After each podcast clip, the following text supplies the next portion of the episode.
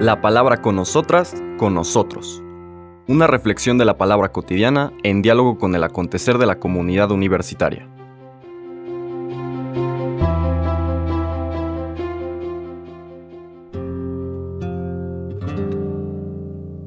Hola, buenos días. Bienvenidas, bienvenidos a la palabra con nosotras, con nosotros. Hoy iniciamos nuestras lecturas cotidianas de la semana vigésimo sexta del tiempo ordinario. Para este lunes 26 de septiembre, el Evangelio de Lucas nos presenta en su capítulo noveno, versículos 46 al 50, una serie de enseñanzas importantes aunque es un versículo, perdón, una lectura breve, nos presenta dos elementos muy útiles para nuestra reflexión. El texto que nos propone la liturgia dice, Un día surgió entre los discípulos una discusión sobre quién era el más grande de ellos.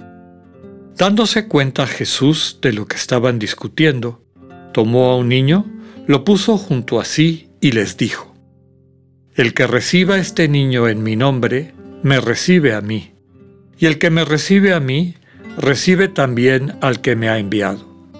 En realidad, el más pequeño entre todos ustedes, ese es el más grande. Entonces Juan le dijo, Maestro, vimos a uno que estaba expulsando a los demonios en tu nombre, pero se lo prohibimos, ¿por qué no anda con nosotros?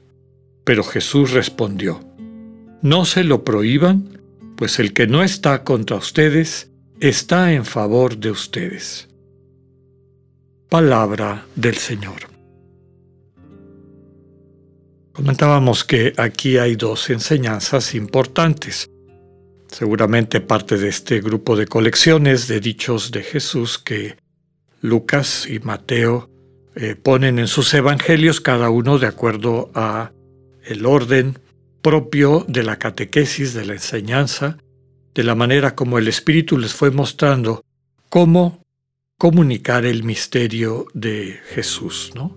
Recordemos que todos los evangelios son mistagogías que tienen ese objetivo, ir llevando a quienes los viven, no solamente los leen, ni siquiera los oyen, sino quienes los viven, quienes se meten en el Evangelio, y en su sentido profundo, pues vayan descubriendo esta figura misteriosa del Señor Jesús. La primera enseñanza tiene que ver con grandeza, ¿no? Dice el texto al inicio que los, los discípulos están discutiendo. ¿Qué discutían? ¿Quién es el más grande entre nosotros? Bueno, de entrada, aquí vemos que el Señor tendrá que ir corrigiendo, como ya lo ha hecho a lo largo de su vida pública que nos presenta el Evangelio en todos los nueve capítulos previos, pero tendrá que ir corrigiendo una visión distorsionada de Dios, de la humanidad, de la manera como la humanidad está llamada a constituirse o a crecer. ¿Cuál es el proyecto de Dios para todas y todos y para todas y todos en conjunto, ¿no? La vocación particular y el proyecto que estamos llamados a construir en comunión.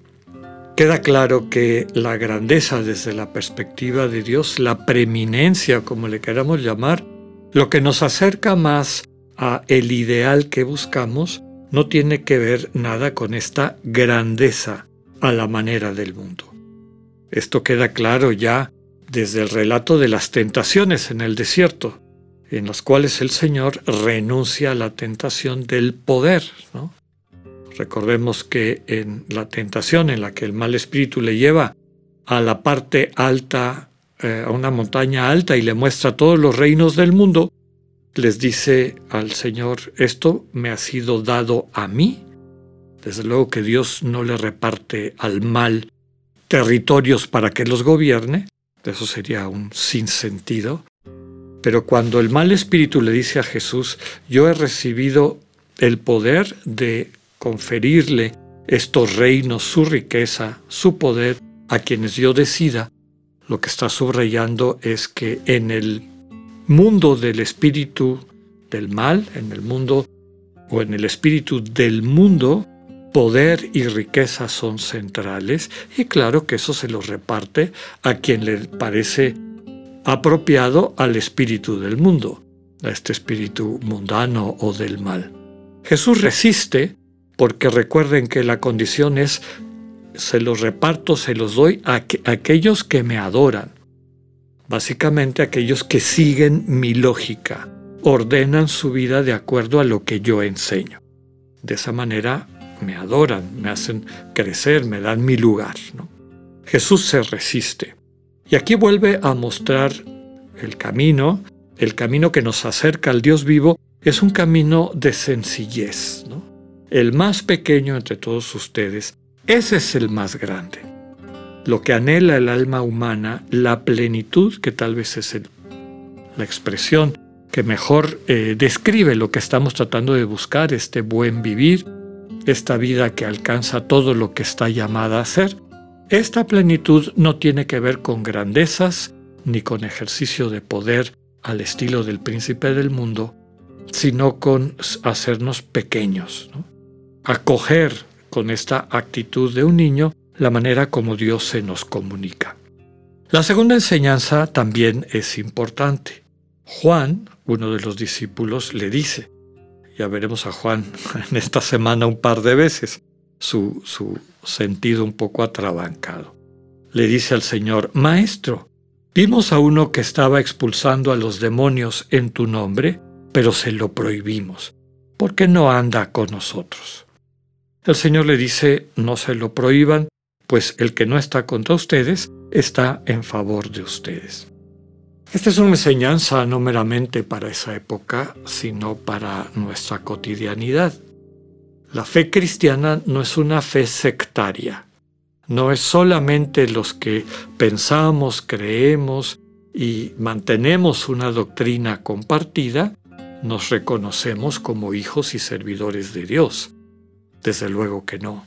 El Evangelio una y otra vez subraya que lo que describe a quien vive en comunión con Dios en su espíritu es la manera como interactúa con la gente que le rodea. Los famosos frutos del Espíritu Santo del que hemos hablado mucho y que describe Pablo en el capítulo 5 de su carta a los Gálatas.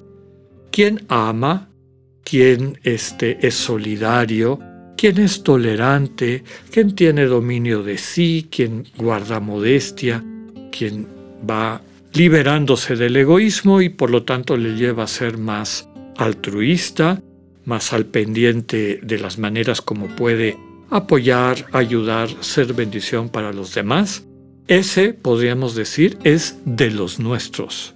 Esa persona vive en comunión con Dios, independientemente del discurso doctrinal o religioso que maneje. Y tristemente, por el contrario, quien no manifieste estos frutos del Espíritu, sino las obras de la carne, de las que también habla Pablo en ese capítulo 5 de Gálatas, quien está dado a la ira, quien busca el poder, quien es intolerante, quien maltrata a los demás, quien se deja llevar por la avaricia, etc., independientemente del discurso, aunque maneje un discurso doctrinalmente apropiado, su estilo de vida, es decir, lo que nace, lo que surge del corazón, nos muestra verdaderamente a quién sirve. Nos hace recordar, como hemos dicho varias veces, las ocasiones en las que en el Evangelio el Señor subraya, no todo el que me diga Señor, Señor, es parte del reino de los cielos. Quién es el que es parte de este proyecto, quién sentimos que actúa en el sentido de la historia o en el sentido que Dios le quiere dar a la historia, aquella persona que coadyuva a la construcción de la comunión de la comunidad desde el amor.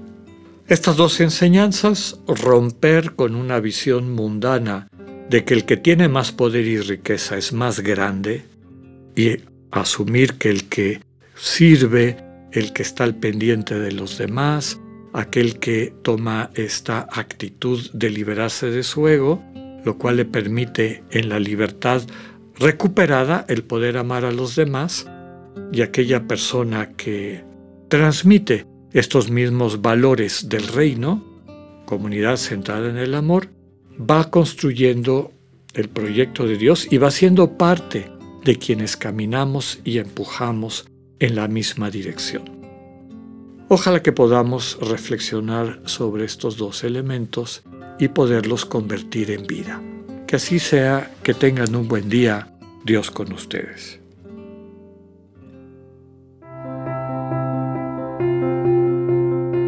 Acabamos de escuchar el mensaje del Padre Alexander Satirka. Escúchalo de lunes a viernes a las 8.45 de la mañana por radiveroleón.com o a través de nuestra app gratuita para iOS y Android. Radivero León, no todo está dicho.